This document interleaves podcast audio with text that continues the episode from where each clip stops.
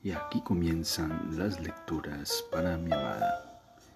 Bienvenida a este espacio donde haremos una lectura de la escritora brasileña Clarice Lispector. Bienvenida. Leemos La lámpara de la escritora brasileña Clarice Lispector.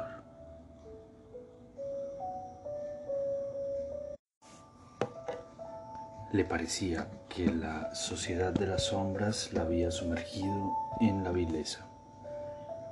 Se miraba al espejo, el rostro blanco y delicado perdido en la penumbra, los ojos abiertos, los labios sin expresión. Ella se gustaba, le agradaba aquel gesto fino, tan sinuoso, de su cabello oscuro, de sus hombros pequeños y delgados Qué bonita soy, dijo. ¿Quién me compra? ¿Quién me compra? Hacía un ligero mohín ante el espejo. ¿Quién me compra? Ágil, graciosa, tan graciosa como si fuese rubia, pero no soy rubia. Tengo un lindo, frío, extraordinario pelo castaño, pero yo deseo tanto que me compren que que, que me mato, exclamó y mirando su rostro asombrado por la frase. Orgullosa de su propio brío, se rió con una carcajada falsa, baja y brillante. Sí, sí, necesitaba una vida secreta para poder existir. Un instante después estaba de nuevo seria, cansada. Su corazón latía en la sombra, lento y rojo. Un nuevo elemento hasta ahora extraño había penetrado en su cuerpo desde que existía la sociedad de las sombras. Ahora ella sabía que era buena, pero que su bondad no impedía su maldad. Esta sensación era casi vieja, la había descubierto hacía unos días, y un nuevo deseo le conmovía el corazón, el de liberarse aún más, salir de los límites de la vida no sabía ella lo que, lo que decía mirándose al espejo del cuarto con de invitados. Yo podría matarlos a todos, pensaba con una sonrisa y una nueva libertad, contemplando infantilmente su imagen. Esperaba un instante atenta, pero no, nada se había creado en ella con la sensación provocada, ni la alegría ni el pavor y de dónde le había nacido la idea. Desde la mañana que pasó en el sótano, las preguntas surgían fáciles. Y a cada momento ella progresaba. ¿En qué dirección? Iba hacia adelante aprendiendo cosas de las cuales en toda su vida no había sentido ni siquiera el comienzo. ¿De dónde había nacido la idea? De su cuerpo, y si su cuerpo fuera su destino, o es que aspiraba a los pensamientos del aire y los devolvía como propios obligándose a seguirlos. Allí estaba ella ante el espejo, se gritó salvaje y feliz. Pero, ¿qué pedía y qué no podía? Pero, ¿qué podía y qué no podía?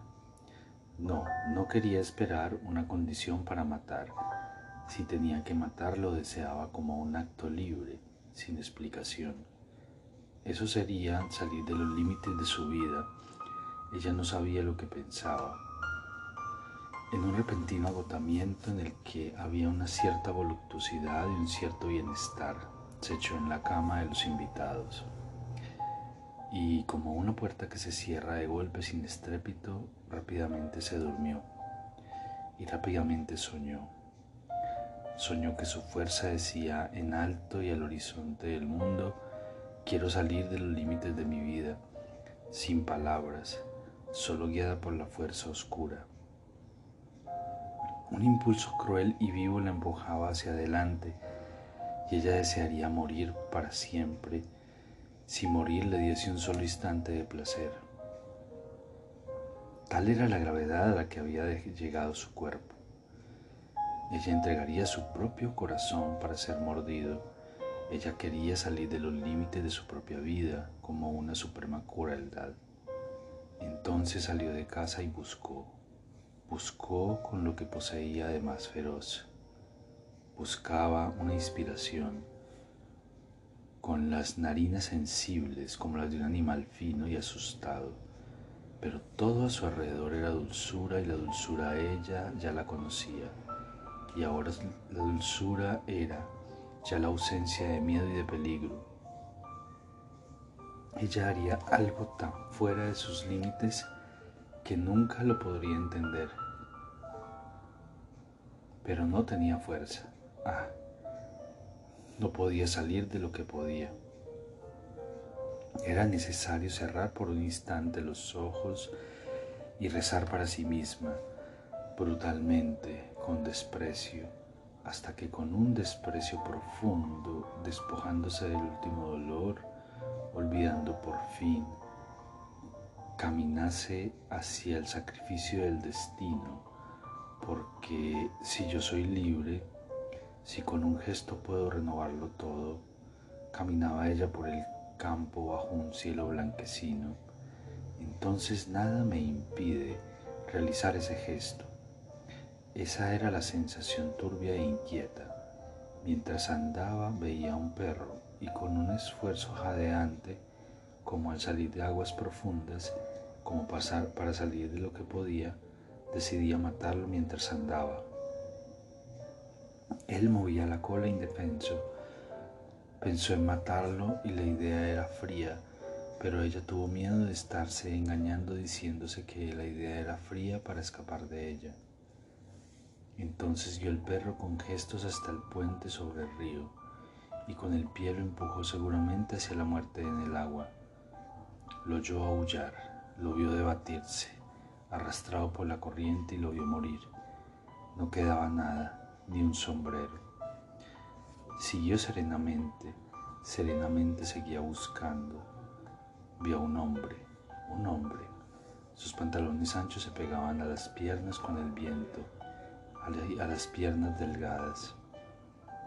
Era mulato el hombre, el hombre, y sus cabellos, Dios mío, sus cabellos se encanecían.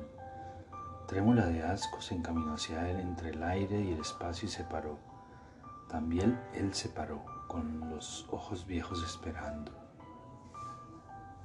Nada en el rostro de ella hacía suponer lo que estaba a punto de suceder. Y ella tuvo que hablar y no sabía cómo decirlo, dijo. Tómeme. Los ojos del hombre mulato se abrieron y poco después, recortado contra el aire puro y el viento, contra el verde claro y oscuro de la hierba de los árboles, poco después ella se reía comprendiendo. Él la levantó mudo, riendo, el pelo cano, riendo, y detrás se extendía la campiña bajo el viento. Él la levantó mudo, riendo. Un olor a carne podrida salía de su boca, de su vientre, a través de la boca, un aliento de sangre de la camisa entreabierta surgían pelos largos y sucios y alrededor del aire todo era vívido. Él la levantó por los brazos y la sensación de ridículo la dejó ferozmente rígida.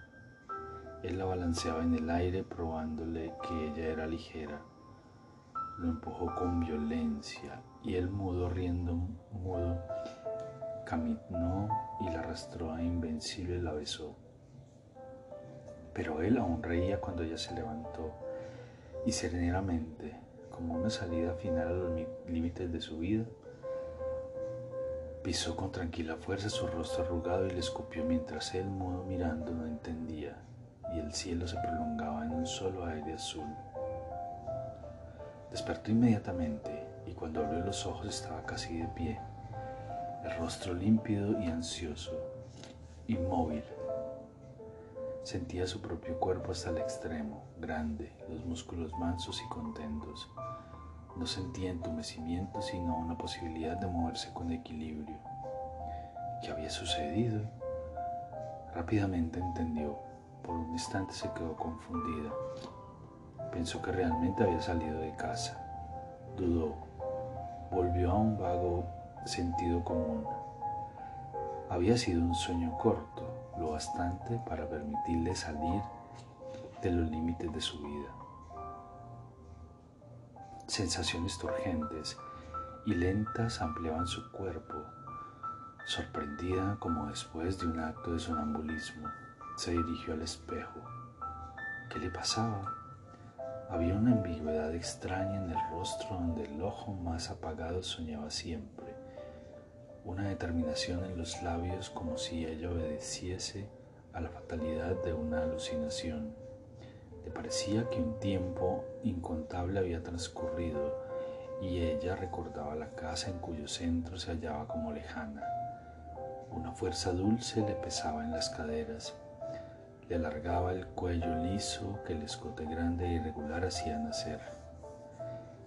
En cierta manera ya no era virgen, había vivido más de lo soñado. Ella lo juraría sinceramente, aunque también supiese la verdad y la despreciase. Virginia. Su padre la llamaba desde la sala con su voz sin volumen, pero que se oía por toda la casa. Con una reminiscencia difícil notó que ya la había llamado mientras ella soñaba. Bajó unos escalones, se paró en medio de la escalera. ¿Me ha llamado padre? Con el rostro bañado en lágrimas, Esmeralda sollozaba a su lado. En la mejilla el dibujo colorado de una mano. La madre flotaba en el umbral de la puerta sin apoyo. Refijando su mirada, parda y, y lenta de ratón viejo, Virginia buscó a Daniel inútilmente. Repite lo que tú, lo que nosotros oímos de aquella persona, le dijo su padre. Padre, padre, repite, padre. Repite, no puedo. El padre miró a todos victorioso, viejo, sombrío. En esos momentos de rabia parecía más gordo y más pequeño. Pues escucha y confírmalo. Esa golfa de ahí se encuentra con un hombre en el jardín. Esmeralda sollozó.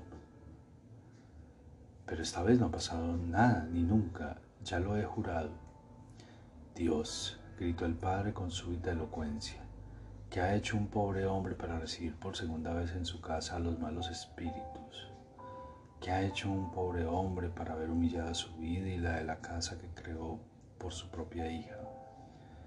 Castigadme, Señor, pero sobre mi propia cabeza. Virginia lo miraba lúcida, los ojos móviles y astutos, expectante le dolía todo el cuerpo.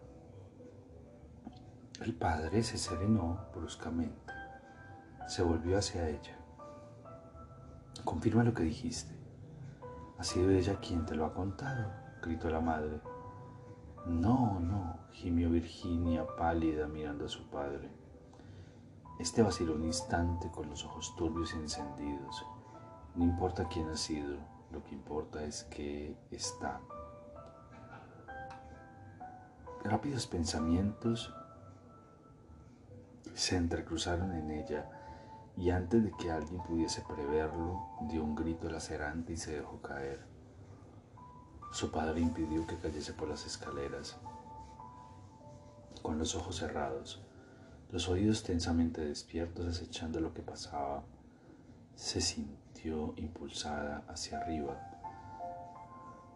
en un, en un vuelo lento en medio del atento terror sonreía interiormente sin saber por qué. El esfuerzo que hacía para no abrir los ojos y seguir inanimada la hacía concentrarse con tal fuerza que dejó durante unos instantes de oír y de percibir. Cuando entreabrió los ojos se encontró sobre la cama en el cuarto vacío. Un gran silencio envolvía la casa. Susurraba por los rincones como en un día de domingo. Permaneció unos momentos casi distraída, palpitando dulcemente. Su cuerpo la sangre se renovaba. Levantándose con un leve impulso estaba en la puerta. Buscaba por el aire para saber dónde estaba la gente. No se percibía nada. El caserón vasto y desnudo sintió que sonreía. Se llevó los dedos a los labios, pero estos seguían cerrados y apretados y la sonrisa había sido solo un pensamiento. Un pensamiento sin alegría, pero que la hacía sonreír. Su bondad no impedía su maldad. Su bondad no impedía su maldad. Había cometido un acto corrupto y vil. Nunca, sin embargo, le había parecido saber haber actuado tan libremente y con tanta frescura de deseo. Necesitaba contemplarse en el espejo. Sí, sí, pensó con urgencia y esperanza. Presentía que podría llevar, llegar al cuarto de invitados sin que nadie la viese. Atravesó el pasillo rápidamente, los pasillos de sus pies desnudos sofocados por la alfombra púrpura, el corazón latiendo violento y pálido. Así pues allí estaba ella, el rostro un instante como eterno, la carne piadosamente mortal. Allí estaba ella, pues con los ojos inocentes espiando desde dentro de su propia degradación. Y mientras durase, sería inútil detener lo que sucedía a su alrededor. Y dentro de ella sería inútil intentar despertar la comprensión de su cuerpo viviendo en la tarde largamente tensa. Jamás sabría repetir lo que pensaba y lo que sentía se le ocurría evanescente, leve y brillante, tan inmaterial y fugaz que ella no lo podía parar con ningún pensamiento. Sorprendida, intimidada por su propia ignorancia, al lado de una seguridad inmóvil, ella fluctuaba un instante interrumpía el movimiento de su vida y se miraba al espejo. Aquella figura que expresaba alguna cosa sin risa, angustiosamente muda y tan dentro de sí misma que nunca se podría captar su sentido. Mirándose, ella no conseguiría comprender, solo a sentir. Estar de acuerdo con aquel profundo cuerpo en sombras, con una sonrisa callada, la vida como naciendo de esa confusión. Ahora parecía aún más ardiente su tolerancia consigo misma, como si ella admitiese también su propio futuro. Y ella, pero sí, sí, ella veía el futuro. Sí, con una ojeada hecha de mirar y de oír. En un puro instante todo el futuro, aunque solo supiese que veía y no lo que veía, así como solo sabría decir sobre el azul. He visto azul y nada más. Con las cejas levantadas esperaba la tímida anunciación. Lo que había existido en su vida era un poder indistinto e infinito, realmente infinito y desorbitado, pero nunca podría haber demostrado la existencia de aquel poder. Qué difícil sería probar que deseaba continuar, que el color de la rosa le gustaba, que sentía fuerzas, que estaba ligada a la piedra del jardín, lo que había existido en su vida, intocable y nunca vivido. Había levantado por el mundo como la burbuja que sube.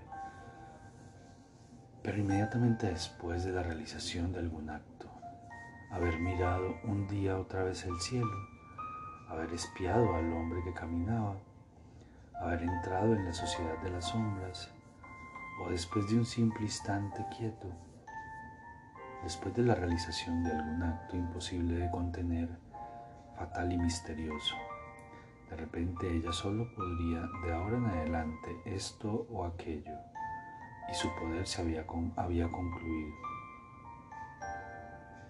De ahora en adelante conseguiría nombrar lo que pudiera y esa capacidad en vez de darle la seguridad de una mayor fuerza, le aseguraba una de una manera inexplicable una caída y una pérdida. Antes su movimiento de vida más seguro había sido desinteresado. Ella percibía cosas que nunca usaría. Una hoja al caer interceptaría el camino iniciado. El viento desharía para siempre sus pensamientos Después de la sociedad de las sombras, sin embargo, ella robaría cada mirada su valor para sí misma y bonito sería de lo que su cuerpo tuviese sed y hambre. Ella había tomado partido.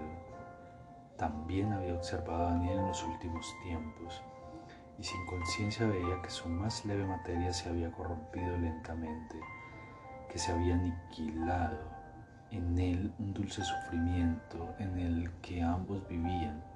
En su ser algo se había vuelto más serio e inflexible, una trémula brutalidad.